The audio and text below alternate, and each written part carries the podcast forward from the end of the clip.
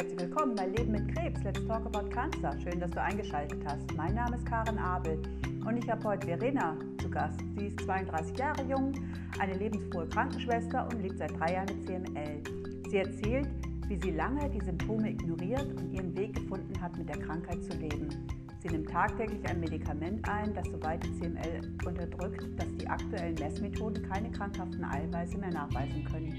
Ein unterhaltsames Gespräch, in dem ich mal wieder viel lernen konnte.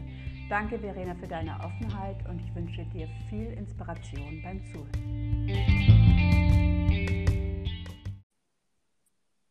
Hallo, Verena. Hallo. Schön, dass du da bist. Grüß dich. Ja, es freut mich. Ja, mich auch. Äh, also erstmal, wir kennen uns ja gar nicht so wie immer und ähm, ich habe dich schon auf Instagram länger gesehen und äh, dich verfolgt und wir haben über eine gemeinsame Bekannte oder ich kenne sie nur bei Instagram quasi den Kontakt zueinander gefunden, weil ich habe mich nicht getraut, dich anzusprechen, warum auch immer. Ich habe keine Ahnung. Aber es ist umso schöner, dass du jetzt einfach da bist und auch gleich gesagt hast, gerne machst du beim Podcast mit. Ja. Hast du schon mal zugehört? Weißt du, wie das so abläuft? Nein, ich habe keine Ahnung. Podcasts sind nicht so mein Medium, muss ich sagen. Ja, verstehe ich. Also jeden, jeder hat das seine. Du, ähm, und zwar ist es so, dass wir ähm, immer ins Gespräch gehen, dass du einfach von deiner Diagnose erzählst. Also wie es losging, wie du, wie du gemerkt hast, dass was mit dir nicht stimmt. Ja. Und was du hast. Das ist immer so der beste Einstieg. Okay. Also leg los. Hallo, ja, ich bin Verena, ich bin 32 Jahre alt und habe an meinem 29. Geburtstag die Diagnose chronisch-myeloische Leukämie bekommen. Das fing alles schon viele, viele Jahre vorher an, ungefähr vier Jahre vorher. Da habe ich ähm, von heute auf morgen praktisch 40 Kilo verloren. Boah. Und da ich richtig, richtig, richtig dick war, Ja. Hat mir das natürlich sehr geschmeichelt und tat mir auch sehr gut, so viel Gewicht zu verlieren. Deshalb habe ich das überhaupt nicht als negativ angesehen und habe einfach weitergemacht. Okay. Ach, hast gar nicht hinterfragt. Das war einfach so. Nein, das war warst glücklich, weil Ja. wir uns ja sehr über unser Äußeres definieren als Frauen sowieso und dann klar, also hast du, man denkt ja auch nicht an irgendeine schwere Krankheit, wenn man jung ist, vermute ich mal, Nein. gell? Ja. Nein, Mhm. nein, mit, mit 27, 26 denkst du ja nicht daran, so weil du jetzt 40 Kilo verlierst, bist du schwerst krank. Ja, genau. Ja, und dann so ein halbes Jahr, dreiviertel Jahr später war ich dann zwei Wochen auf Teneriffa im Urlaub und auf einmal bin ich aufgeschwommen. Es hat sich in meinem ganzen Körper so viel Wasser ge- angesammelt. Es waren, glaube ich, am Ende irgendwie auch sechs Kilo oder so. Okay. Und ja, dachte ich auch so, ja, es kann ja sein, auch wegen der Wärme. Hm, hm, hm. Mhm. Und das war dann auch innerhalb von einem Monat alles wieder ganz normal. Und dann habe ich halt auch angefangen, mich selbst zu therapieren. Wenn ich gemerkt habe, ich habe zu viel Wasser im Körper, als äh, gute Krankenschwester habe ich dann Wassertabletten genommen und ähm, habe das einfach alles künstlich ähm, sehr äh, hingezogen, die Diagnose, Ja. weil ich mit der Selbsttherapie sehr gut zurechtkam. Ah, verstehe, ja.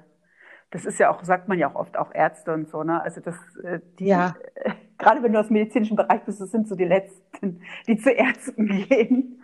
Ja, Oder? genau, genau. Ist das nicht so? Also, Das ist ja. absolut so, ja. Mhm. Und ähm, ja, dann war es im April 2017, habe ich dann den Arbeitgeber gewechselt Mhm. und war dann auf einer Station, also Gastroenterologie. Mhm. Und ja, da sagte der Betriebsarzt schon, oh, oh, oh, oh, oh, Sie müssen unbedingt zum Hausarzt gehen. Ihre Leukozyten sind so hoch. Mhm. Ah, und ich wieder in meinem Leichtsinn dachte so, ach ja, komm, Brielle, was erkältet. Du ist eine neue Station, neues Keimmilieu, da können die Leukozyten auch mal hoch sein. Mhm. Auch das habe ich wieder gekonnt ignoriert. Ein paar Monate Krass. später stand mein Magen ab. Ich konnte von oben auf meinen Magen gucken. So nach vorne gewölbt war der. Mhm. Mhm. Da habe ich dann auch meinen Ultraschall von unserem Assistenzarzt machen lassen. Auch der war schockiert, zutiefst Mhm. schockiert und sagte, geh bitte zum Hausarzt. Es stimmt was nicht mit dir. Mhm. Ach, da dachte ich dann wieder, ach Mensch, ja, du warst doch jetzt in Willingen und hast da mit so einem süßen Feuerwehrmann rumgeknutscht. Es könnte ja auch pfeifrisches Drüsenfieber sein, wenn deine Milz so groß ist und Oh. muss ja nichts Schlimmes sein. Und Uh. Ja, ich bin echt Krass, ja. Wie man so, und dann aber zwei Wochen später bin ich dann doch zum Hausarzt gegangen. Mhm. Ich aber nicht, weil ich beunruhigt war, dass es was Schlimmes ist, sondern weil ich die Bestätigung wollte, dass es was nicht so Schlimmes ist. Und die sagte, bitte, bitte, weisen Sie sich heute noch ein. Bitte. Oh. Ja. Auch das habe ich nicht gemacht. Ach, Nein. Ich habe, ich habe es einfach nicht gemacht. Ach komm. Nein, ich habe es dann noch einen Monat rausgezögert. Ah wo ich dem Tod zweimal fast von der Schippe gesprungen bin, weil ich zum Beispiel joggen war und eine, eine Klippe runter, also so einen Abhang runtergerollt bin aus Versehen, weil ich ja. abgerutscht bin. Ja. Und wäre ich da auf die Niere gefallen, äh, auf die Milz gefallen, da wäre ich im Wald verblutet. Einfach so. Ja, krass. Und da habe ich eher so im Hinterher, im Nachhinein drüber nachgedacht, aber dann ging es wirklich los an, also ich muss dabei sagen, ich war zu dem Zeitpunkt aber auch sportlich aktiv. Ich habe zweimal die Woche mindestens zweieinhalb Stunden Sport gemacht. Mir ging es richtig körperlich gut. Ich war, mir ging es körperlich so gut wie noch nie in meinem Leben, zur schlimmsten Zeit meines Lebens. Das gibt's ja gar nicht, so unglaublich, ja. okay. Ja, und das, also der Höhepunkt war wirklich dann an meinem 29. Geburtstag. Da war ich dann mit meinem besten Freund zum Frühstücken verabredet und wollte danach noch ein bisschen meine Wohnung aufräumen und einen Kuchen backen, weil ich abends Nachtschicht hatte. Mhm. Und als ich dann mittags wieder zu Hause war, auf einmal merkte ich, so, jetzt ich kann nicht mehr stehen, ich kann nicht mehr sitzen, ich kann nicht mehr liegen. Mhm. Und die Schmerzmittel, die ich zu Hause habe, werden mir bei meinen Belangen nicht helfen. Mhm. Also muss jetzt mal ins Krankenhaus fahren und dir erstmal Schmerzmittel organisieren. Muss ja jetzt gleich Kuchen backen und heute Abend zum Nachtdienst. Okay. Ja, also die Fahrt zum Krankenhaus hoch, ich bin natürlich selber gefahren, das mhm. versteht sich ja mit schlimmsten Schmerzen, ich fast Ohnmachtsschmerzen bin ich dann noch Auto gefahren und bin auch oben angekommen, aber ich habe gemerkt, so wenn er sich das jetzt noch weiter rauszögert an der Schranke, wenn die Leute dann nicht schnell genug sind, dann falle ich in Ohnmacht. Ich muss jetzt gucken, dass ich, dass ich wach bleibe und klar bleibe. Okay. Dann habe ich es dann auch, auch noch bis in die Aufnahme geschafft. Und ähm, da lief mir auch schon die Tränen übers Gesicht, weil ich es vor Schmerzen nicht mehr ausgehalten habe und wurde dann von meinen Kollegen, also ich habe in dem Krankenhaus auch gearbeitet, mhm, mh. von meinen Kollegen empfangen. Es wurden sofort Ultraschall gemacht. Ähm, ich habe anscheinend für eine Knochenmarkfunktion unterschrieben, da weiß ich aber nichts von. Es wurden mehrere Ultraschalls, ich glaube insgesamt während der Aufnahmezeit von drei verschiedenen Ärzten. Mhm. Äh, ja, Knochenmarkfunktion, dann kam ich sofort ins CT und ja, dann eine Stunde später kam die Ärztin dann rein, ja, Glück im Unglück, es ist nur chronische Leukämie. Oh, okay. Da musst du mir noch sagen, was eine chronische Leukämie ist. Also Leukämie weiß ich, das ist ja auch, genau. da brennt es ja sowieso an allen Ecken.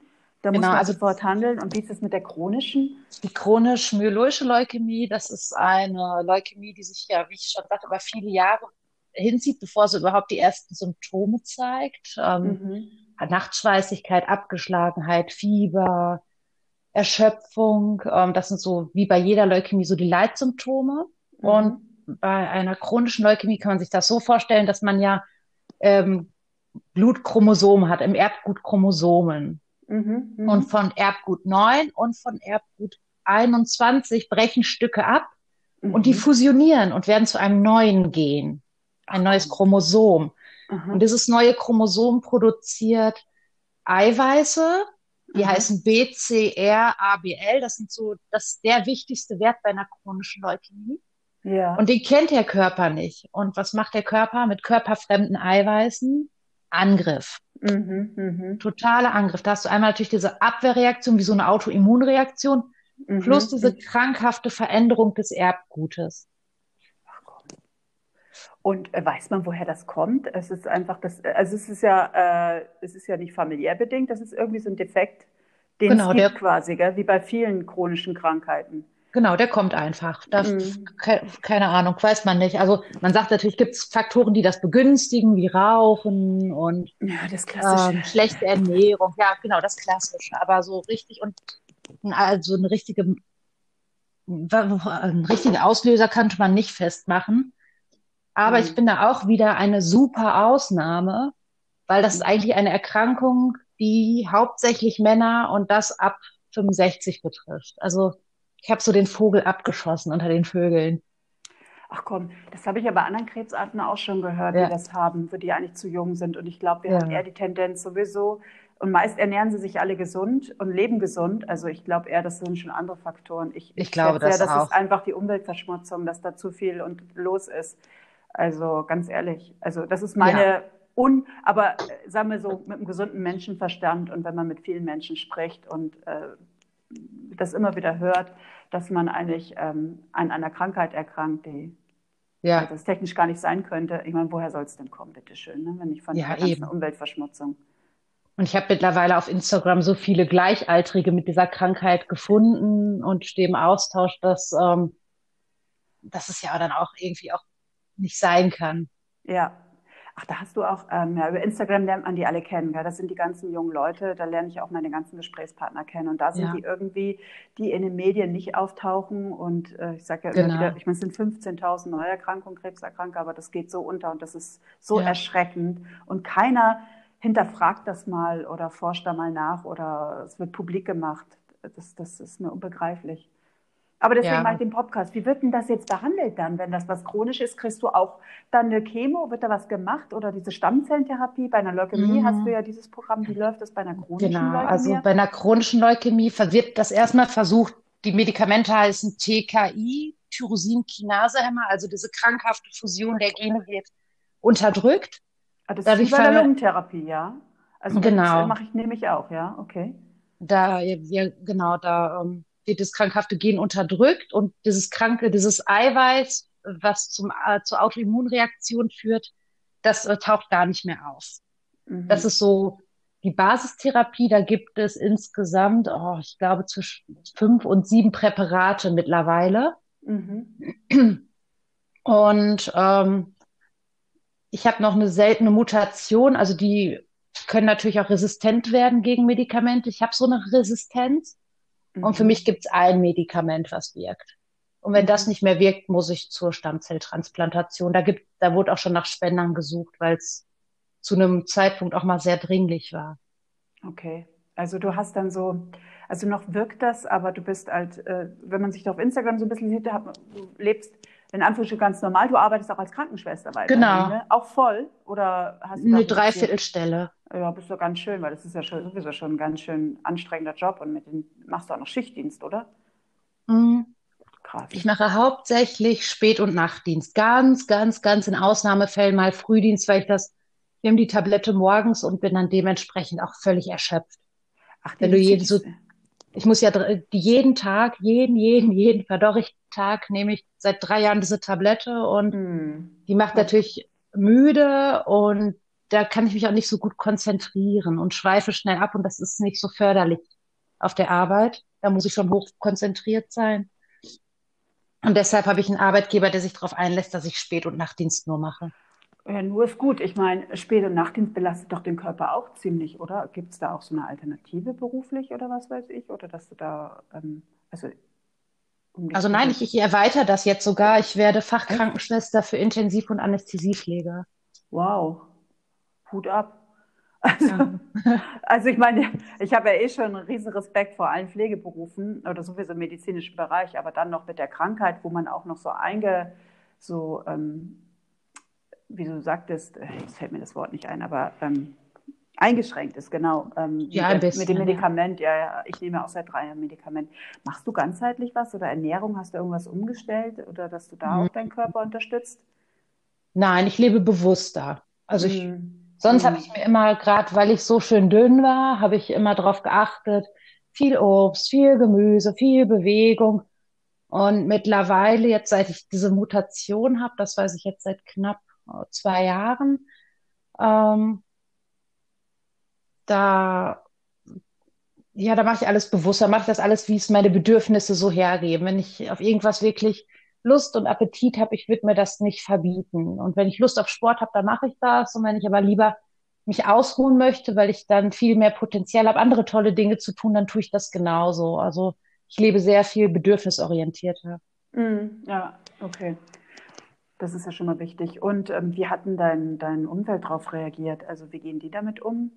Ich meine, du lebst ja quasi eigentlich ganz normal, in Anführungsstrichen. Ich meine, äh, ich weiß es ja auch als Krebskranke, wir sind dann ja auch mit dem Tod konfrontiert, du sagst es selber, du weißt auch nicht, bei mir ist es genauso, wie lange läuft die Therapie gut. Das mhm. sind ja alles so Sachen, die irgendwo im Hinterkopf abgespeichert sind, die zu unserem Leben einfach dazugehören.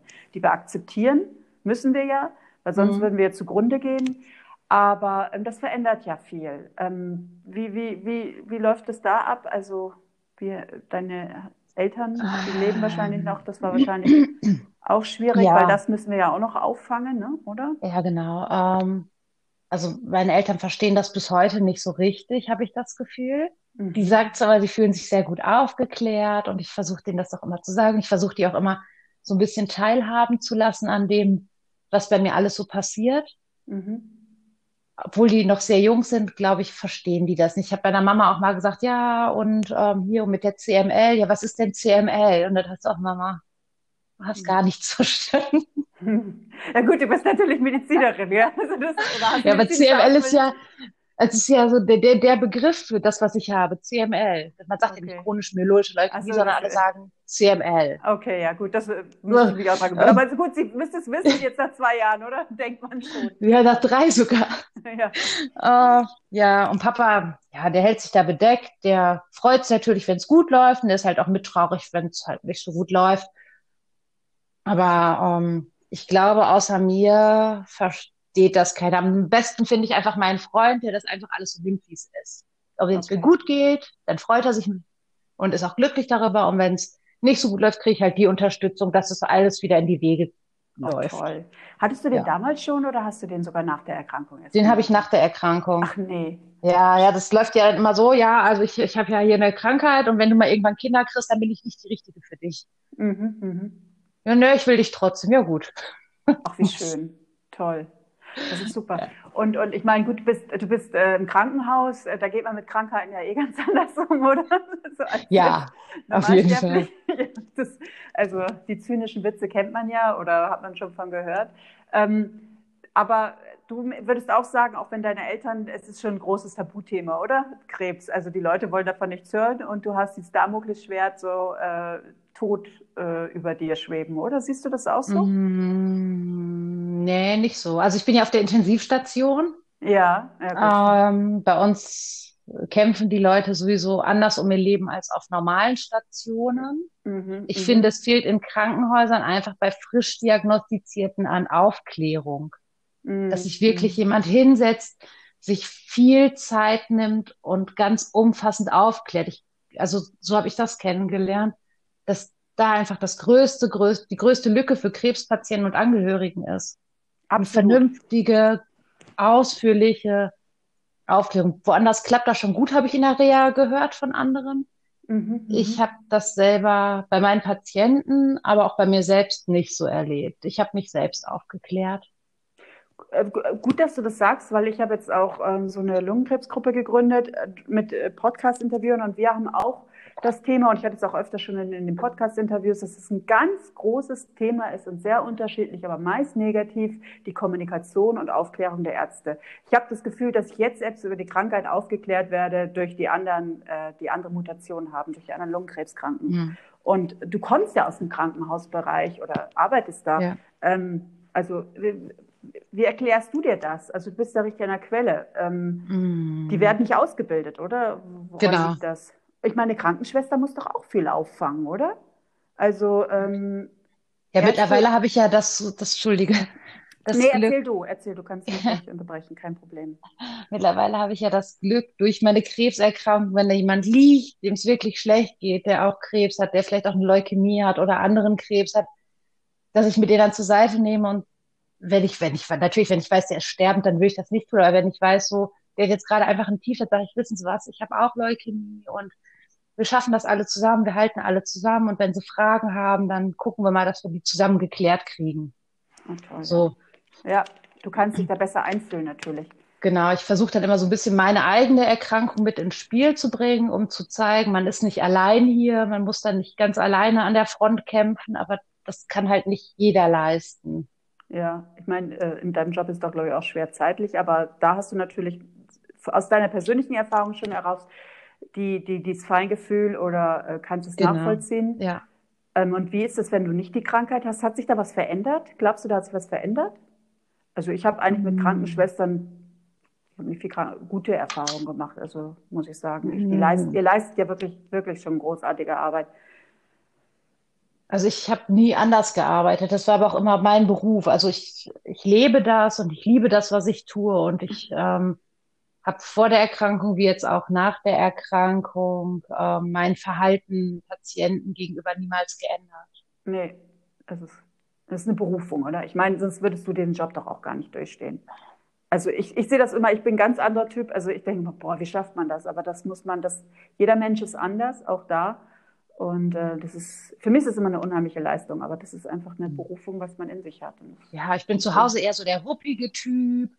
Und mhm. auf der Arbeit bin ich halt so total das, das Gegenteil, bin ich ganz liebevoll und ruhig und geduldig. So, das ist ganz konträr zu meinem Privatleben. Ich, das finde ich für mich selber auch ganz interessant zu beobachten, dass ich zu Hause reißt mir so schnell der Geduldsfaden.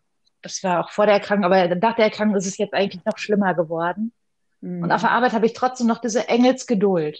Und wenn es mhm. dauert, dann verdreht man halt hinter dem Rücken auch mal die Augen. Das macht man einfach. Aber dann ja, bleibt, man, bleibt man trotzdem ganz, ganz liebevoll und ganz lieb und ganz ruhig, weil man ganz genau weiß, so in, in, in der Rolle des Patienten, manchmal geht das einfach nicht schneller. Auch wenn man sich noch so bemüht, damit den, auf intensiv noch mal mit den ganzen Strippen und so, da kann halt nicht jeder mal eben so rumgehen, wie die Schwestern das können, sondern das bedarf halt auch ein Handling voll.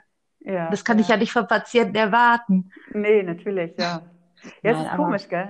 Man ja. hat Privatleben, Berufsleben ist man immer ganz anders. Ja, total. Ja, aber leider aber, vergleichen die Privaten das immer oft. Wie machst du das im Job? Und dann können sie sich nicht vorstellen, ja, dass im Job ganz genau. anders ist. Ja, ja mein Freund sagt auch immer, du bist bestimmt Schwester Rabiate. Nein, das bin ich gar nicht. Oh Gott, ich bin so lieb zu den Menschen. Nein, das kann ich mir gar nicht vorstellen. Irgendwo muss man es ja rauslassen. Ne? Ja, wir haben alle zwei Seiten. Du, ja. äh, wie ist denn das eigentlich? Also, äh, du kennst doch auch den Spruch, weil ich glaube sehr an den und ähm, äh, glaube an die Diagnose, aber nicht an die Prognose. Hat dir jemand überhaupt mal eine Prognose gegeben? Oder gut, du hast es wahrscheinlich, du hast es ja auch selber viel angelesen. Ja. Ich halte ja mhm. nicht viel von Statistiken. Ich weiß ja inzwischen, wie sie aufgebaut sind und ich lese ja. das gar nicht. Ja. Aber ähm, wie siehst du das? Also ich finde das ganz schwierig bei mir, weil ich hatte ja eben schon mal gesagt, das ist eigentlich eine Erkrankung, die Männer ab 65 betrifft. So, mhm. denen sagt man eine normale Lebenserwartung voraus. Das heißt, vielleicht 10, vielleicht 20 Jahre. Mhm. Wie kann ich das jetzt auf eine 30-Jährige projizieren? Habe ich jetzt auch 10 oder 20 Jahre? Mhm. So, oder habe ich auch eine normale Lebenserwartung? Ähm, das fällt mir schwer, mich da irgendwo einzugliedern natürlich. Mhm. Und andererseits gibt es natürlich Statistiken, die sagen, 80 Prozent überleben die ersten acht Jahre. Ja. Ja. ja, aber da kann 1000... der eine Jahrhundert überleben und der andere stirbt sofort. Genau, so das sind so die, das sind einfach diese Statistiken, die ich gefunden habe, die bekanntesten. Ja. Also bei 1200 Neuerkrankungen sind es, glaube ich, zwölf Leute, die sterben. So habe mhm. ich mal irgendwann mal hochgerechnet. Ähm, ja, keine Ahnung. Alles geht, nichts muss. Nee, vor allen Dingen, äh, du darfst doch nicht vergessen, ähm, während du krank bist, wird ja auch werden wieder neue Mittel ähm, erfunden, wollte ich schon sagen, aber erforscht. Ja. Und ähm, wie viele junge Leute erkranken, oder wie viele erkranken denn an dieser chronischen Leukämie laut Statistik jährlich? Jährlich um, 1200 Deutsche. Also du bist auch so, wirst also quasi gar nicht erwähnt. Also du gehörst nicht. Nein, so. ich bin ein Weise der Medizin. Ich, ja. Ich, ja. Wie viele Junge hast du denn allein auf Instagram dann kennengelernt und in welchem Alter? Oh, ach Gott, das ist ganz. Wie viel sind das? Lass mich überlegen. Also ich fange mal an. In Deutschland sind äh, so fünf mhm. ungefähr, vier bis fünf. Mhm. Dann in der Schweiz eine 40-Jährige, in Österreich eine Gleichaltrige, in England, also Großbritannien habe ich zwei Gleichaltrige gefunden. In den USA habe ich einen Gleichaltrigen und eine aus Malaysia. Ach ja, komm. So zehn. Und nee, eine aus Russland noch, die ist auch in unserem Alter, ja. Ach komm. Also jetzt aber nur über Insta, also nicht über Nur über Instagram, ja. Ach komm. Ja. Wahnsinn, ne? Ja, da lernen wir uns alle kennen, ja. Das ist ja. unglaublich. Und ihr unterstützt euch ja auch gegenseitig. Und es ist doch wirklich so, man ist anders im Austausch natürlich. Und das ist doch auch wichtig, oder? Man, man ja. kann sich da einfach auf eine gewisse Art und Weise austauschen. Das geht einfach nicht mit anderen. Und bei mir war es ja genauso wie bei dir. ähm, als ich die Diagnose bekommen, hätte ich ja nie gedacht, dass es auch Junge gibt, gell? Also Mhm. ich, also ist ja dasselbe. Lungenkrebs ist ja auch so, in der Bevölkerung wird es ja auch so gesehen. Lungenkrebs ja vielleicht Ja, diese alten 80, keine Raucher, Ja, genau. Weil meine 50 Mutter Jahre war, geraucht und ja, dann, dann kann man sowas auch mal kriegen. ja, genau. Das ist ganz ehrlich. Und meine Mutter war zum Beispiel Kettenraucherin. Also da war das für mich dann auch kein Schock irgendwie, als sie Lungenkrebs hatte, weil das war dieses Risiko, mit dem sie Ja, lebte. Gell? ja Also nicht, klar. dass ich das dann toll fand, aber das ist so ganz anders, als wenn man dann so jung ist. Und ich habe ja noch jüngere und bei dir ist ja genauso. Das ist, da stehen wir alle davor. Uns gibt es laut Statistik eigentlich gar nicht. Ja, Und, und wir müssen mit dieser Krankheit leben und, und die Gesellschaft, also ich finde das auch mal sehr schwierig, deswegen mache ich, glaube ich, diesen Podcast. Die will das ja auch nicht wahrhaben und blendet das dann auch so aus. Und ich finde, da stehen wir dann immer deswegen so auf weiter Flur und deswegen mhm. ist, glaube ich, auch wichtig, dass wir uns zusammenschließen. Also ich merke es gerade so mit meinen Lungenkrebskranken in, in meiner Altersspanne. Ist mir auch wichtig, weißt du? Ja, Wir natürlich. können uns ja nicht mit einem 70-Jährigen unterhalten oder 60, 60 kommt drauf an. Ich habe ja auch ein schulpflichtiges Kind. Du bist ja in einer ganz anderen Situation nochmal, Mhm. als Ja, wenn du jetzt Rentner bist und einen Krebs bekommst. Ich will es nicht runterspielen, Gott bewahre. Es ist immer eine schlimme Krankheit, aber es ist äh, nochmal eine ganz andere Sache. ja, ja. Ja, ich bin, ich muss aber Ja. auch sagen, ich war jetzt auf dieser YesCon in Berlin, war ich Ach, du warst eingeladen. da? Ja, Okay. ich wurde Aha. eingeladen dort. Und Okay. ähm, ich habe mich da im Gegensatz zu den anderen, habe ich mich einfach viel zu gesund gefühlt. Und das soll, ich möchte das jetzt auch gar nicht runterspielen, was ich habe oder was andere haben, aber so, ich hatte nie eine flüssige Chemo. Ich hab- Ja. wurde nie operiert. Mir sind nie, mir ist auch nicht nur ein einziges Haar ausgefallen. Aha. Und die anderen, die hatten wirklich so, die haben so schlimme Sachen durchgemacht. Und Mhm. da kam ich mir richtig wie ein Aussätziger vor. Obwohl ich auch eine schwere Krebserkrankung habe und fast transplantiert worden wäre, habe ich mich so richtig gesund gegen diese ganzen Menschen, die so viel mehr durchgemacht haben. Da bin ich so dankbar, dass ich einfach wirklich nicht so viel durchmachen musste. Absolut, ich kann das sehr gut nachvollziehen. Ich denke das auch oft immer, weil ich habe auch keine Chemo, nichts gehabt. Also bei mir ist genauso gleich so diese Tablettenchemo quasi, keine Welche OP, Tablette nimmst du? Geotrif. Ah, okay, weil ich nehme Iclusig und das wird ja auch bei Lungenkrebstherapie benutzt. Echt? Ja, da, Ja. gibt es auch so viele Sachen. Also da Und bei auch Leberkrebs aufklären. auch, genau. Echt? Also, ja, das Also da, es ist quasi immer dasselbe. Es sind irgendwelche Eiweißmoleküle, die fast dann wahrscheinlich gleich sind, wenn dasselbe Medikament genutzt werden, nur an verschiedenen Stellen im Körper, ja, wahrscheinlich. Ja, Also irgendwie. ich, ich bin eh, also, also erstaunt, wie weit da die Forschung ist und was alles gibt. Wie gesagt, als Normalsterblicher bekommt man es nicht mit. Aber ich Ja. habe das wirklich auch, diese Menschen, auch mit Brustkrebs, alles, ähm, du kommst sofort in diese Hardcore-Therapie. Das ist schon ein ganz anderes Kaliber, gell? das denke ich auch oft. Ja, und Also wir nehmen nur eine, nur eine Tablette, die ganz schrecklich ist eigentlich für unseren Körper, die auch hochgiftig ist, wie jede Zytostatika-Therapie. ja, Aber wir kommen da ja, recht glimpflich mit weg, finde ich. Ohne das abwerten zu meinen, aber es hätte, es kann einen schlimmer treffen immer. ja. Ja, das ist gar, nee, ich kann das voll nachvollziehen. So geht's mir auch. Und ähm, man vergleicht sich immer indirekt, das ist so. Und da bin ich auch super dankbar, auch was ich jetzt alles höre, auch bei meinem, mein, also ein Lungentumor, der, der kann sich auch ganz schön verändern. Der kann, äh, wie sagt man, wie sagt man nochmal der Fachbegriff, wenn er sich verändert? Ich komme jetzt gerade nicht auf das Wort. Metastasieren nicht, oder? Nein. Äh, metastasiert habe ich schon. Ah, hast du auch schon. ja, habe ich auch schon.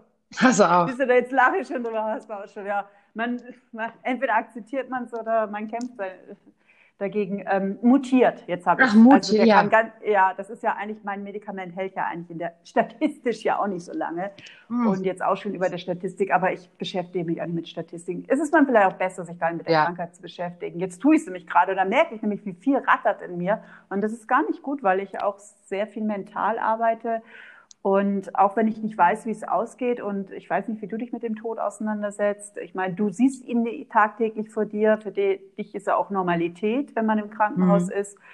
Aber es ist ja nochmal was anderes, wenn man sich damit selber auseinandersetzt und ähm, ja, als wenn man den immer von sich Ja. vor, vorschiebt. Ich meine, der gehört zum Leben dazu. Es ist einfach Ja, so, ich denke da gar nicht drüber nach. Mein Leben ist halb so schlimm und doppelt so schön und so lebe ich. Ah ja, ja, ja, das ist schön. Es ist immer alles halb so schlimm und doppelt so schlimm. Wenn man eine Nacht drüber geschlafen hat, wenn es einem am Abend so richtig über, durch den Kopf rattert, wenn man dann zum Schlafen gekommen ist und wach wird, sieht es schon wieder ganz anders aus. Es bleibt nicht gleich scheiße. Hm. Ja, so hatte ich es früher auch mal.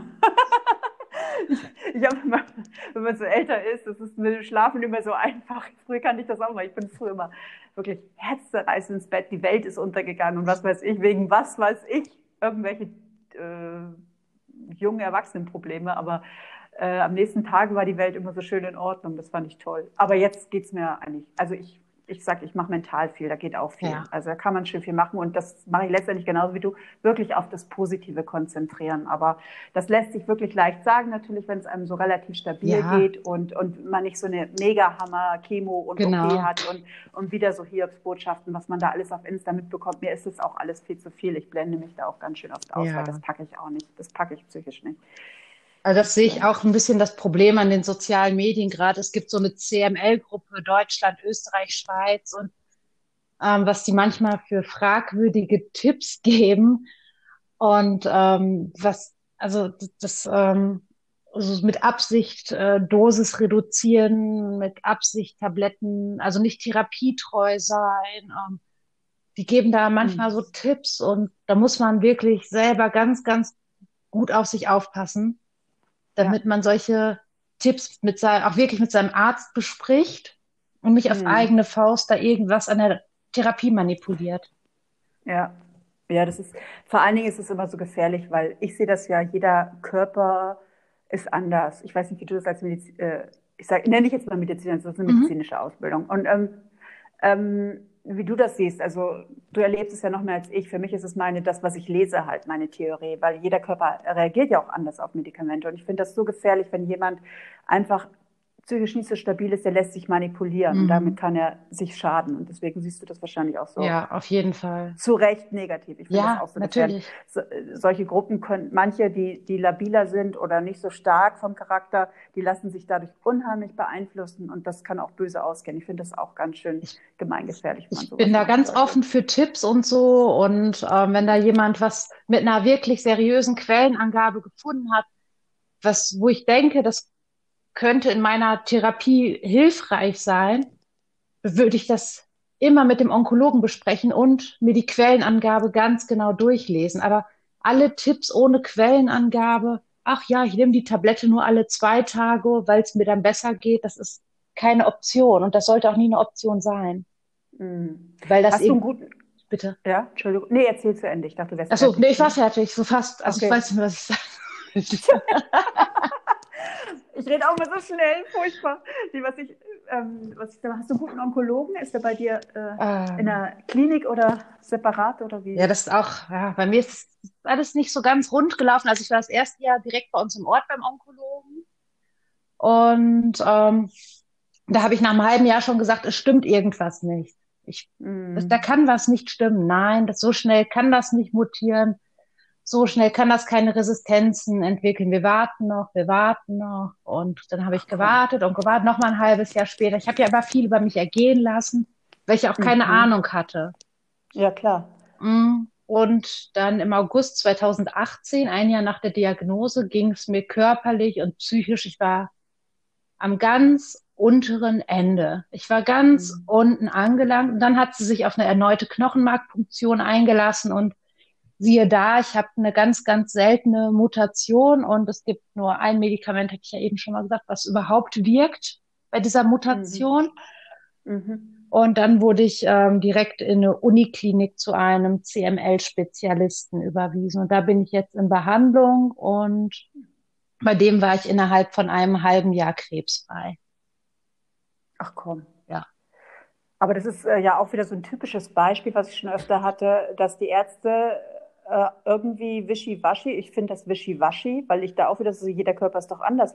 Woher will er wissen, dass da nichts ist? Weil ich glaube, wir kennen unseren Körper ja. am besten. Und wenn man dann lieber zu viel nachguckt, also das ist doch auch kein, Panik ist doch nichts, aber es ist doch ebenso wenig nichts, wenn man gar nicht auf die Empfindungen und Ängste der Patienten eingeht und dann sagt, dann gucken wir mal. Und, das, und dann wird einem dann noch recht gegeben. Du bist nicht der erste Fall, von dem ich mhm. das höre.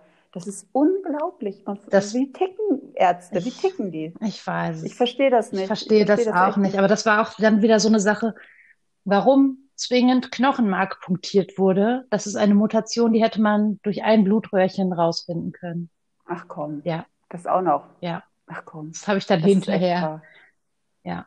Das, das habe ich dann schon ein bisschen geärgert, weil eine Knochenmarktransplantation, eine Knochenmarkfunktion, das ist, das tut so weh und ich mache das ja immer mhm. alles mit geringster Betäubung, weil ich ähm, mhm. so Kurznarkosen behalte ich nichts von, da ist mir das Risiko einfach zu groß, habe ich schon schlimmste Sachen gesehen und oh Gott. das geht einfach, die meisten Sachen gehen mit örtlicher Betäubung mhm. und die Leute trauen sich einfach nicht. Also ich, mhm. jeder, der mir sagt, ich mache das in Kurznarkose, ich zeichne immer einen Vogel. Das macht mich immer wütend, weil die setzen sich selber so einem schrecklichen Risiko aus. Ganz kurz, was ist eine Kurznarkose? Das ist wie eine Narkose quasi, die ich bei einer OP habe, eine genau. heftige, aber nur für eine Stunde, sage ich jetzt mal. Also genau, bei einer, bei einer Narkose im OP, da hast du ja wirklich, dass dein Bewusstsein ausgeschaltet ist, dass deine Muskeln äh, relaxiert werden, also schlapp gemacht werden, dass du mhm. künstlich beatmest. Bei einer Kurznarkose kriegst du ein oder zwei verschiedene Mittel gespritzt, die kurz wirksam sind. Mhm. Ähm, wo du dann nichts von der Untersuchung mitbekommst. Mhm. Ja, und dann eigentlich so meistens ist es Propofol und Dormicum, was man so kriegt, weil die kurz wirksam sind. Und dann wachst du nach einer Viertelstunde, 20 Minuten, eine halbe Stunde wieder auf. Mhm. Wird dir doch auch sowas bei der Bronchoskopie wahrscheinlich gegeben? Genau, ja. Da, ja. Okay. Mhm. Das finde ich nochmal eine andere Nummer, so eine Bronchoskopie, weil das ist ja schon in den Atemwegen und gereizte Atemwege, das ist wirklich unangenehm da würde ich auch zu einer Kurznarkose immer raten. Also, ja. Aber so bei einer Knochenmarkpunktion, bei irgendwelchen kleineren Eingriffen, ich, das muss nicht sein. Da reicht eine örtliche Betäubung. Aber jetzt, äh, also ich mich interessiert das aus persönlichen Gründen, es ja. ist ja schlecht, dass ich das jetzt weiß. das Bewusstsein dann immer, wenn ich wieder eine Bronchoskopie haben sollte, weil also eigentlich ist es nicht so gesund, deswegen ist vielleicht auch die Panik so groß, weil ich weiß noch, ich bin damals im Krankenhaus geblieben und haben sie gesagt, ja, wenn ich Atemnot kriege, bla bla bla. Auf der einen Seite sagen sie, es ist so ein kleiner Eingriff, auf der anderen Seite wird so eine Panik gemacht. Also dass so eine Kurznarkose nicht gerade das Gesündeste ist und, und theoretisch wäre eine Langnarkose besser, oder? Nee, auch nicht. Je länger eine Narkose, umso größer das Risiko, dass irgendwas passiert. Okay, ja, weil du, okay, mhm, okay. Verstehe. Genau. Also ich finde immer, dass man, ähm, man kann sich ja vorher ein Beruhigungsmittel geben lassen. Mhm. Da gibt so mhm. schöne Sachen, die einen so ein bisschen runterbringen, gerade wie gesagt, bei so kleineren Eingriffen.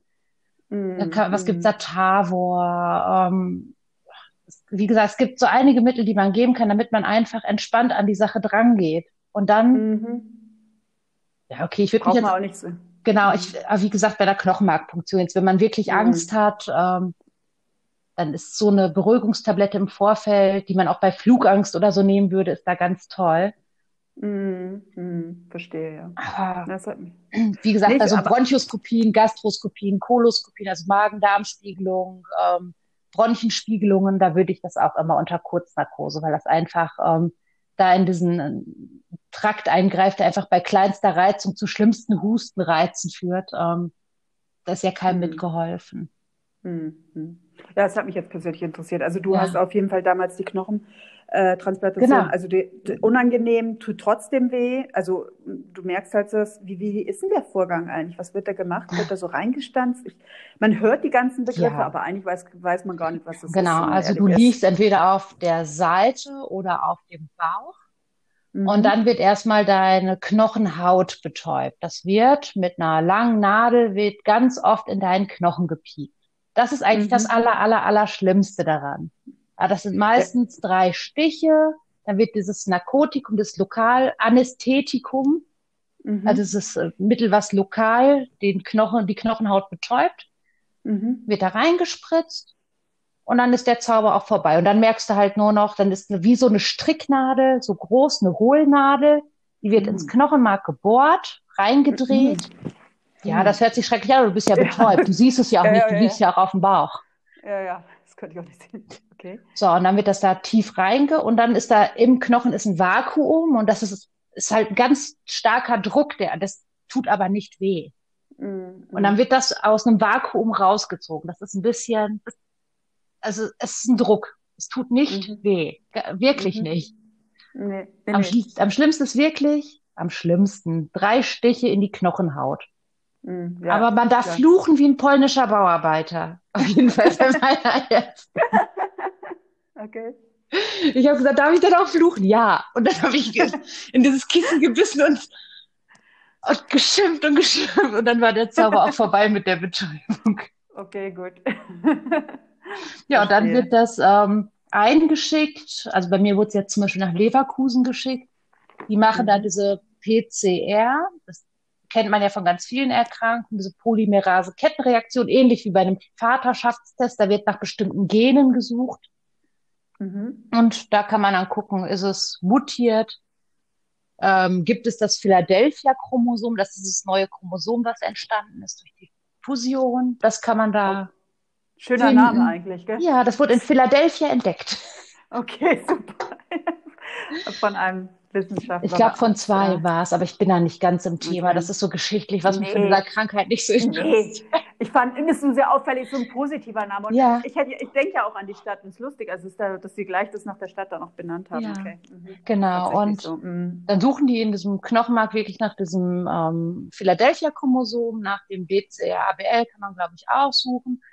Und mhm. dann so nach drei Wochen, jetzt mit Corona hat es das manchmal auch verzögert, die, äh, dass man seine Ergebnisse erhält. Und mhm. ja, das weil diese Corona-Tests einfach vorrangig ähm, bearbeitet wurden.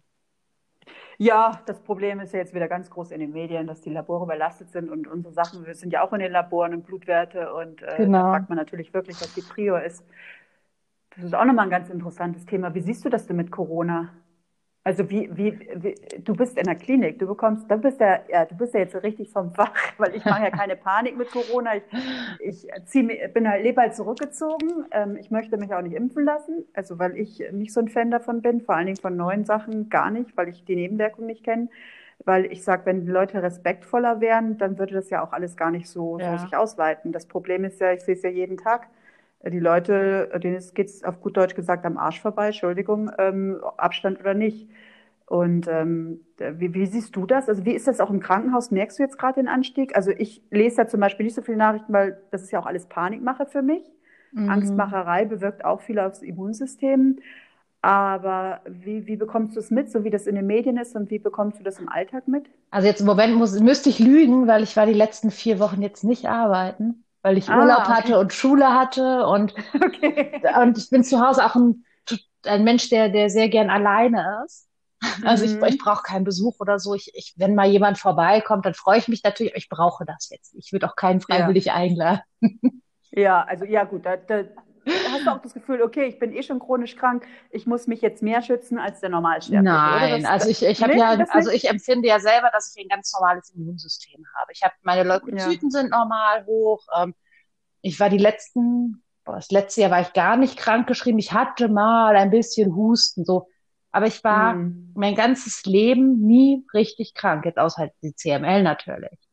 Mhm. Aber sonst, ich hatte ja, ich war immer recht gesund. Ich war immer gesund und fit. Deshalb kann ich, glaube ich, meinen Körper auch ganz gut einschätzen.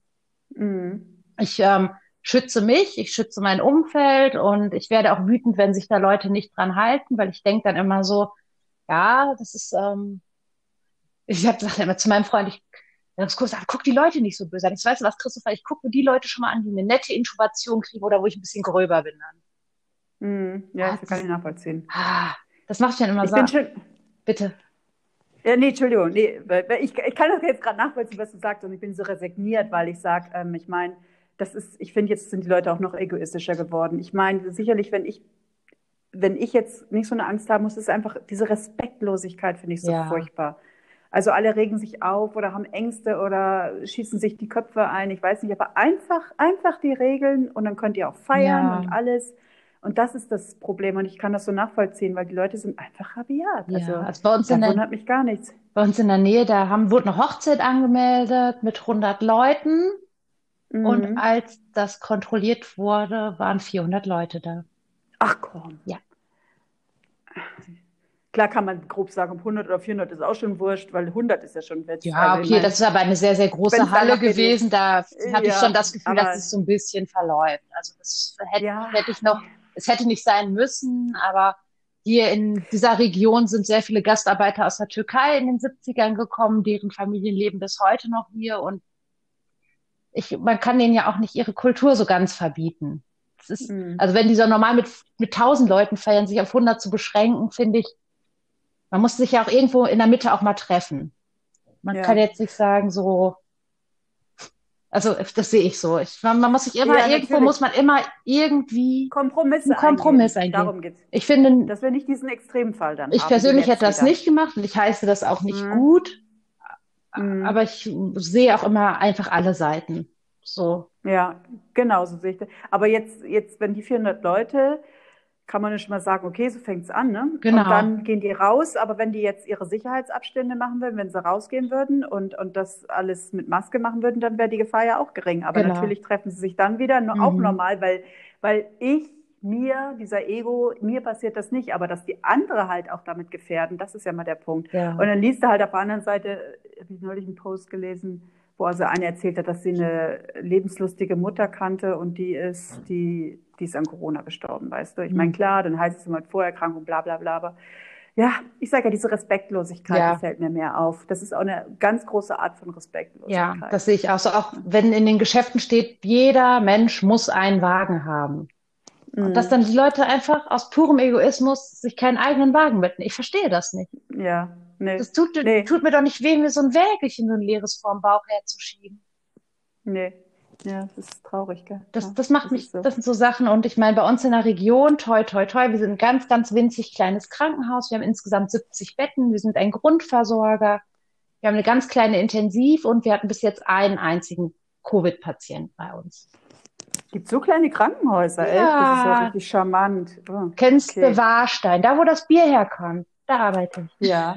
Also ich kenne das Bier, aber ich weiß nicht, ja. ist, das so ein Rheinland oder? Nee, das oder? ist ähm, Sauerland. Ach so, Richtung Soest, okay. Sauerland, so ja, ja die Ecke ja. ist das. Okay. Mhm. Ja, ich komme ursprünglich aus Norddeutschland. Also ich kenne Sauerland vom Durchfahren. genau. Mhm. Und ja, also wir haben wirklich einen Grundversorger, wir machen Blinddärme, wir machen auch mal, wenn auch mal ein Wirbel am Rücken gebrochen ist, da haben wir auch einen ganz tollen Arzt, der das kann. Ähm, aber wir machen wirklich Grundversorgung für größere Sachen, die bringen wir dann auch in die Krankenhäuser, wo sie bestmöglich versorgt sind. Mhm. Also eine onkologische hättet, habt ihr nein, zum Beispiel auch nicht? Nein, nein, die nee, kommen sofort so zur richtigen Stelle. Obwohl du sagtest, ihr habt eine Intensivstation und da hast du auch mal Krebspatienten. Oder war das ein anderes Krankenhaus? Nee, nee, nee das ist schon bei uns, aber die sind dann halt, ja. weil sie nach einer OP zu uns kommen oder weil sie zu Hause einfach wirklich so stark abgebaut haben, dass sie einfach mal richtig aufgepäppelt werden müssen.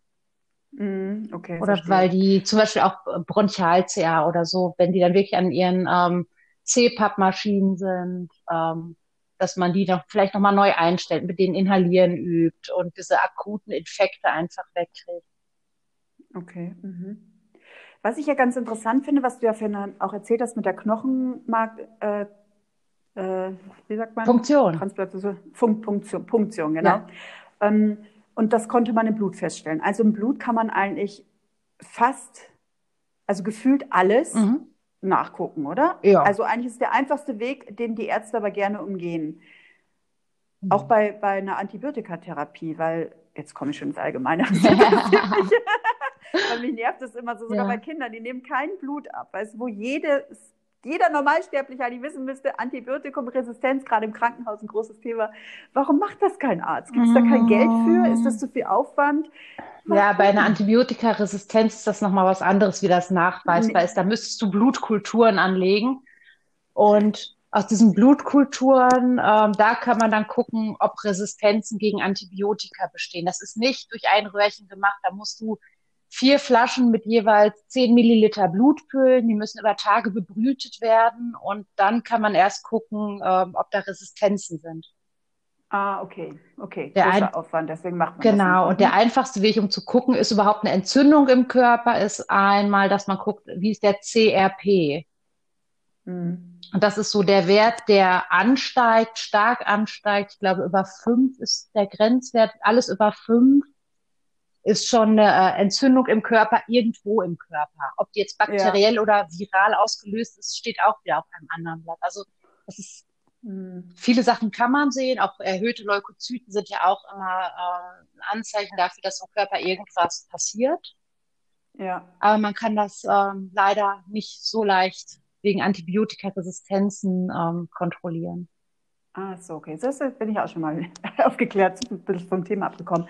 Ich habe noch eine Frage wegen, ich weiß nicht, also ich bin so ein, ich, äh, du bist jetzt voll aus dem medizinischen Bereich. Ich bin ja ein ganz großer Fan von der ganzheitlichen oder Komplementärmedizin. Das heißt, ich habe meine äh, medizinische Behandlung und Tablette, aber ich mache ähm, ganzheitlich was mit Nährstoffen. Ich gucke mir meine Blutwerte an, was auch kein Arzt, kein Onkologe kontrolliert, wenn ich nicht sage. Also meiner jetzt kontrolliert es aber von Anfang an. Ich habe mir das alles selber quasi angelesen ähm, mit den Blutwerten, was wichtig ist, auch fürs Immunsystem. Ähm, nimm da das eine oder andere Nahrungsergänzungsmittel, beziehungsweise habe auch diesbezüglich meine Ernährung umgestellt, dass ich auf die Werte achte. Ähm, wie siehst du das oder machst du da was auch, wo du sagst, okay, ich meine, Selen, Zink sind jetzt so die einfachsten Werte mhm. oder machst du was mit Vitamin D? Ich meine, das wird ja in der Medizin ein bisschen ähm, belächelt. Ich, ich habe da vieles gelesen. Es gibt da Studien, wo ich sage, bin vollkommen überzeugt davon, ist jetzt auch ein bisschen angekommen. Aber wie, wie handhabst du das? Ich mache wie gar nichts. Um? Du machst gar nein, nichts. Nein, nein. Also ich habe auch ja. immer Angst, ähm, dass ich, dass das nicht äh, kongruent mit meinem Medikament ist. Ich frage zwar mal meinen ja, Onkologen, kann ich das nehmen, aber weil, weil das meine letzte Chance ist, um eine Stammzelltransplantation rumzukommen, bin ich da ganz, ganz vorsichtig, mir irgendwas zusätzlich einzuflößen. Ja, das, das kann ich verstehen. Das ist ja genau das Problem, ähm, dass da die Erkenntnisse gar nicht so groß sind weil es gibt ja schon ganzheitliche auch onkologische Kliniken, mhm. weil das ist ja das Interessante, wie man sich doch durch, es gibt ja, ob es die traditionelle chinesische ist oder dies oder das oder das, äh, ja, es gibt ja so viel. Und wenn man das natürlich Sachen. wüsste, ja, ja da gibt es tolle Sachen eben. Und das ist ja eh, dass die Ärzte das selber nicht wissen, weil sie das Fachwissen auch nicht haben. Ich bin ja ein sehr Befürworter und Kämpfer für die ganzheitliche Behandlung. Ich hab, äh, also ich, weil das, du kannst den Körper, also ich sehe das schon, dass ich den doch noch auf einer anderen Ebene unterstützen kann. Weil ich weiß nicht, wie du das siehst, aber das Immunsystem, ich meine, gut, du weißt selber, wie Krebs entsteht. Gut, mhm. bei dir ist es jetzt auch wieder speziell. Ne? Bei dir ist es ein genetischer Defekt, muss ja. man ja auch betonen. Also da kannst genau. du nichts machen. Nö.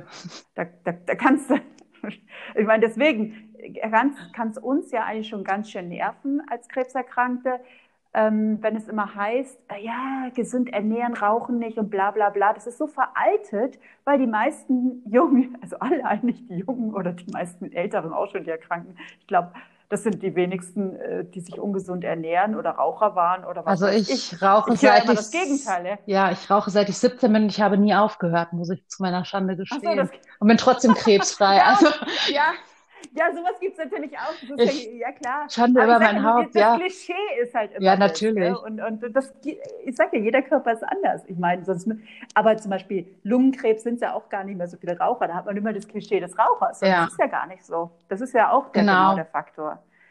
Und, ähm, ja, da wird, ja. Man, ja, man weiß einfach auch zu wenig, weil man weiß, ja, es gibt Medikamente, man weiß, es gibt Antikörper, die man geben kann, um Therapien zu erhalten und, und, und. Es gibt ganz viele tolle Sachen, aber ich bin mir ganz sicher, dass es da noch sehr viel mehr gibt. Hm. Für mich ist das ja, jetzt, ich schon. ja, für mich ist das aber persönlich jetzt so nichts, was mit Aufwand verbunden ist. Wo ich, das ist, da, da habe ich gar kein Interesse dran. Also ich persönlich nicht. Ich finde das aber toll, weil sich da Menschen total mit beschäftigen, da aufgehen und tolle Erfolge erzielen, aber für mich ist das mit Aufwand verbunden, was wieder Energie ist und die möchte ich einfach auch gar nicht investieren. Mir geht's ja gut so, wie es ist. Ich bin da immer ganz nee, entspannt total. Also bei sowas machen wir da nicht so ja, viel raus. Aber das ist doch genau der Punkt, dass jeder seinen Weg gehen soll und finden ja. soll und wie er sich wohlfühlt. Also das ist ja auch der falsche Weg, wenn man sich da voll unter Stress setzt. Also ich setze mich da auch nicht unter Stress und wenn ich keinen Bock auf irgendwas habe und ich mache es auch wie du, ich esse auch mal was, ähm, was nicht so gesund ist, sage ich mal, aber weil ich Bock drauf habe und ich will auch mein Leben noch genießen. Und dann gibt es halt wirklich viele, die natürlich da sagen, ja, und wenn du das nicht machst, bist du selber schuld. Es gibt ja auch solche Sprüche, ne? also ja. auch von solchen. Ich, ich sehe das ja. auch sehr differenziert und nicht so dogmatisch und genau wie du es vorhin gesagt hast, von mehreren Seiten. Und jeder so, wie er glücklich ist. Genau. Nach seiner Fasson. Genau, Definitiv. das finde ich auch ganz wichtig. Und du hast ja natürlich was ganz Tolles, wenn du, ähm, also ganz toll, aber man muss das Positive ähm, hervorheben, wenn du natürlich diesen Spezialisten hast, jetzt an der Uniklinik, der ist ja, das, das ist ja gut, wenn man so einen hat, weil der ja auch mit den neuesten Forschungsergebnissen in der Regel genau. Äh, kennt, sich auch weltweit auf Konferenzen ist, weiß, was da läuft. Ja. Also, und das ist natürlich schon mal auch beruhigend irgendwie, oder? Ja, total, total. Und das Schöne ist einfach, der setzt sich auch, wenn ich ganz spezielle Fragen habe oder mit ihm am Verhandeln bin wieder, weil ich irgendwas anders haben möchte, wie, wie er ja, das cool. möchte, ja. dann äh, bespricht ja. er sich mit anderen Spezialisten. Also ich habe zum Beispiel am Anfang meiner Therapie, ich, ich habe äh, mir meinen Kinderwunsch immer offen gelassen, bis ich den richtigen Partner hatte. Ja, und als ich den richtigen Partner hatte, da ging natürlich nichts mehr. Und dann ist der Wunsch natürlich umso größer. Das ist ja immer so, das, was du nicht haben kannst, das willst du haben. Ja. So, und mhm. dann habe ich mit dem verhandelt. Der sagte, ja, und wir gucken erstmal, wenn die Therapie so gut ansteht, wie sie jetzt im Moment, vielleicht können wir die in vier Jahren absetzen, aber vielleicht auch erst in fünf, vielleicht aber auch gar nicht. Und das ist mhm. natürlich immer dann keine äh, Antworten, die ich befriedigend finde. Und dann ging's, dann hatte ich auch irgendwann die Phase, wo ich unbedingt dann auch mal die Tabletten absetzen wollte und auch, weil ich ja jetzt schon ein Jahr krebsfrei bin und ich habe gesagt, ich finde, das könnte man doch mal wenigstens versuchen. Mhm, ja, und ähm, dann hat er sich auch wieder umgehört. Er hat gesagt, ja, wo wir uns in ein paar Jahren mal drauf einlassen können, dass sie alle zwei Tage nur eine Tablette nehmen. Das ist jetzt auch in einem Versuch. Das funktioniert auch. Wäre das was sie? Nein, ich will die gerne. Nein, das geht aber nicht. Mhm. Aber er gibt sich immer wirklich die Mühe, ähm, sich mit anderen CML-Experten kurz zu schließen und da dann eine Lösung zu finden oder mir wenigstens das Ergebnis zu zu ähm, präsentieren, was einfach dann so ist, was ich dann auch so akzeptieren muss. Mhm. Verstehe ich. Aber das ist ja schon toll, dass Sie sich damit auseinandersetzen und was ich da auch wieder raushöre und was ich auch immer wieder so ein bisschen betone und auch so sehe, die Eigenverantwortung ist so wichtig, ja. dass man auch mitdenkt und wie, wie fühle ich mich, nicht immer sagt, was der Arzt sagt, ist richtig, sondern dass man auch auf sich hört und das auch mitteilen, auch kann. Das ja. ist auch so wichtig, ja. wenn ein Arzt darauf eingeht. Das ist so viel wert und so Gold wert. Also meine Ärzte, wenn ich was sage, die fühlt sich immer auf den Schlips getreten und ja, ist eh nicht die richtige, aber jetzt ist gerade der falsche Zeitpunkt, eine richtige zu suchen oder richtigen. Ich habe eh ja. eh schon so viel ausprobiert. Also ich, ich brauche halt jemanden, der ganzheitlich denkt, weißt du, das ist schwer und auch meine ja, Bedürfnisse eingeht. Mit dem ich mich auch austauschen kann, weißt du, das muss ja, ja. Das ist, ja, toll. Also muss man ja auch betonen, sowas ist. Und genau. es gibt ja tolle Ärzte. Man kann ja nicht sagen, jeder ist scheiße. Die meisten haben schlechte Erfahrungen. Wenn man Onkologe wird, sollte man sich mit gewissen Themen oder auch mit der Situation vielleicht besser auskennen. Aber das ist natürlich Gold wert. Ja, ja und ähm, ich habe auch das Glück, so, wir schreiben uns E-Mails. also, ja, schön. ich muss da jetzt nicht anrufen, wenn ich welche fragen, wenn ich mich mal schlecht fühle und nicht an dem Termin ähm, nach Essen fahren kann. Ich fahre über eine Stunde nach Essen mit meinem Auto mhm. und ähm, dann schreibe ich ihm eine E-Mail, morgen geht's nicht. Ich fühle mich jetzt einfach nicht gut. Ich möchte das verschieben mhm. und der leitet einfach alles in die Weg. Oder wenn ich keine Tabletten mehr habe, weil ich dann eben einen Termin nicht wahrnehmen konnte und den verschoben habe, dann schickt er mir ein Rezept. Und ah, toll. wenn ich oh. einen Wert wissen möchte oder irgendwelche Fragen habe, ich hatte jetzt mal irgendwann hatten wir eine riesengroße Spende Nahrungsergänzungsmittel gekriegt, um besser schlafen mhm. zu können. Hatten wir auf der Arbeit irgendwie mhm. 60 Pakete. Ich hätte das gerne mal ausprobiert, habe ihn gefragt und er, er hat mir nur zurückgeschrieben, wofür brauchen Sie das? Ja gut, das war schon die Antwort. Mhm. Dann nehme ich das nicht. Aber das ist schön, dass man sich per E-Mail schnell und direkt austauschen kann, ohne dass ich da auf den nächsten Gesprächstermin warten muss. Und solche Ärzte sollte, sollte man sich auf jeden Fall suchen. Die sind sehr selten, ja. aber man findet die. Ja, ich hatte meine erste Onkologin war so, die ist leider gegangen. Also die oh. war genau so und das war so toll. Ja. Also wenn ich jetzt immer diese Gespräche habe wie jetzt mit dir, denke ich jetzt, also jetzt werde ich sie doch nochmal kontaktieren. Musste, unbedingt. ja, die, die ist in Regensburg, aber das Das macht ja nichts. Nee, eben, aber ich frage mich echt, ob ich da ja auch lieber zur Kontrolluntersuchung da alle paar Monate hinfahre.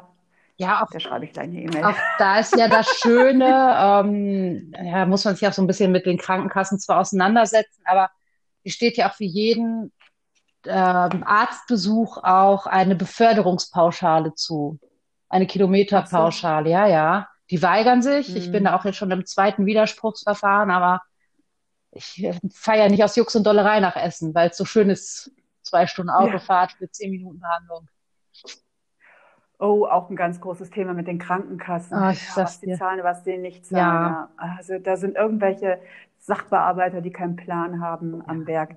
Wobei die auch oft gar nicht wissen, aber die werden es wissen. Also ich weiß noch, wie ich das um die Reha gegen die einen wissen gar nicht, wegen Datenschutz wieder, was ich für eine Krankheit habe und solche Geschichten, wo ich sage, also irgendwo kommst du ja immer drauf an. Ne? Aber es ist. Ich habe mich um meine Reha selber gekümmert. Im Krankenhaus hatte ich keinen Sozialdienst. Oh, dann habe ich bei der Krankenkasse mal irgendwann angerufen und habe gesagt, ey, ich will eine Reha ja, ja. dann ähm, gehen Sie doch mal bitte auf die und die Seite, drucken sich das und das Formular aus und geben Sie es eben Onkologen, der füllt das aus, dann faxen Sie es an die und die Stelle und dann kriegen Sie einen Reha-Platz. Ja, gesagt, getan, drei Monate später war ich in der Reha. Ah, schön. Konntest du auch den Reha-Platz aussuchen oder bist du einfach. Äh, ich wollte ja, ich war damals ja, wie alt war ich damals? 29. Ähm, da war ich in einer jungen Erwachsenen-Reha. Ach, das gibt's. Mhm. Ja, und das, da war ich jetzt dann letztes Jahr im Juli nochmal und nächstes Jahr während meiner meines äh, Kursurlaubs, da werde ich dann auch nochmal. Ich habe da aber auch eine feste Gruppe, mit denen ich, also immer die gleichen Leute. Echt? Ja. Und die haben aber unterschiedliche Krebsarten. Ja? Hodenkrebs, um, Ovarial-CA, aber alle in meinem Alter halt. Das war ganz schön. Ja, das macht total viel aus. Ja. Aber weil ich immer das Gefühl habe, auch jetzt so gerade, wenn man so Reha mit Kind, das ist immer alles so auf Brustkrebs spezialisiert. Ja, ich mein, sehr viel. ich, ja, es ist äh, dann, ich sag, dann muss ich auch nicht hin. Also nichts gegen Brustkrebskranke, Nein. also aber es ist, die reden, die, die finden sich ja alle, die finden, ist alles für Brustkrebspatientinnen irgendwie das Gefühl, Ja, so hab viel ich- gemacht. Ja, klar, sind ja auch die meisten. Ja. Ist logisch, da wo die Masse ist, da, da wird am meisten getan, zu Recht, aber die gehen dann schon ein bisschen unter. Es gibt auch andere Krebskranken bei jungen Leuten, Ja. das, äh, Krebskrankheiten. Und das ist dann, finde ich, dann so ein bisschen schade. Aber so ist es halt. Ja, Ähm, wir können uns trotzdem nicht beschweren, es ist immer noch Jauen auf hohem Niveau. das stimmt. Also wir sind uns einig, uns geht's gut. Ja. wir machen das Beste draus und dann schauen wir mal, was kommt. Ja, oder? auf jeden Fall. Und die Hoffnung stirbt zuletzt. Ach, wir brauchen keine Hoffnung. Wir wissen, dass es Nee, klappt. Ja, super. Das ist ein schöner Spruch. Das, das, das ist toll. Den notiere ich mir gleich.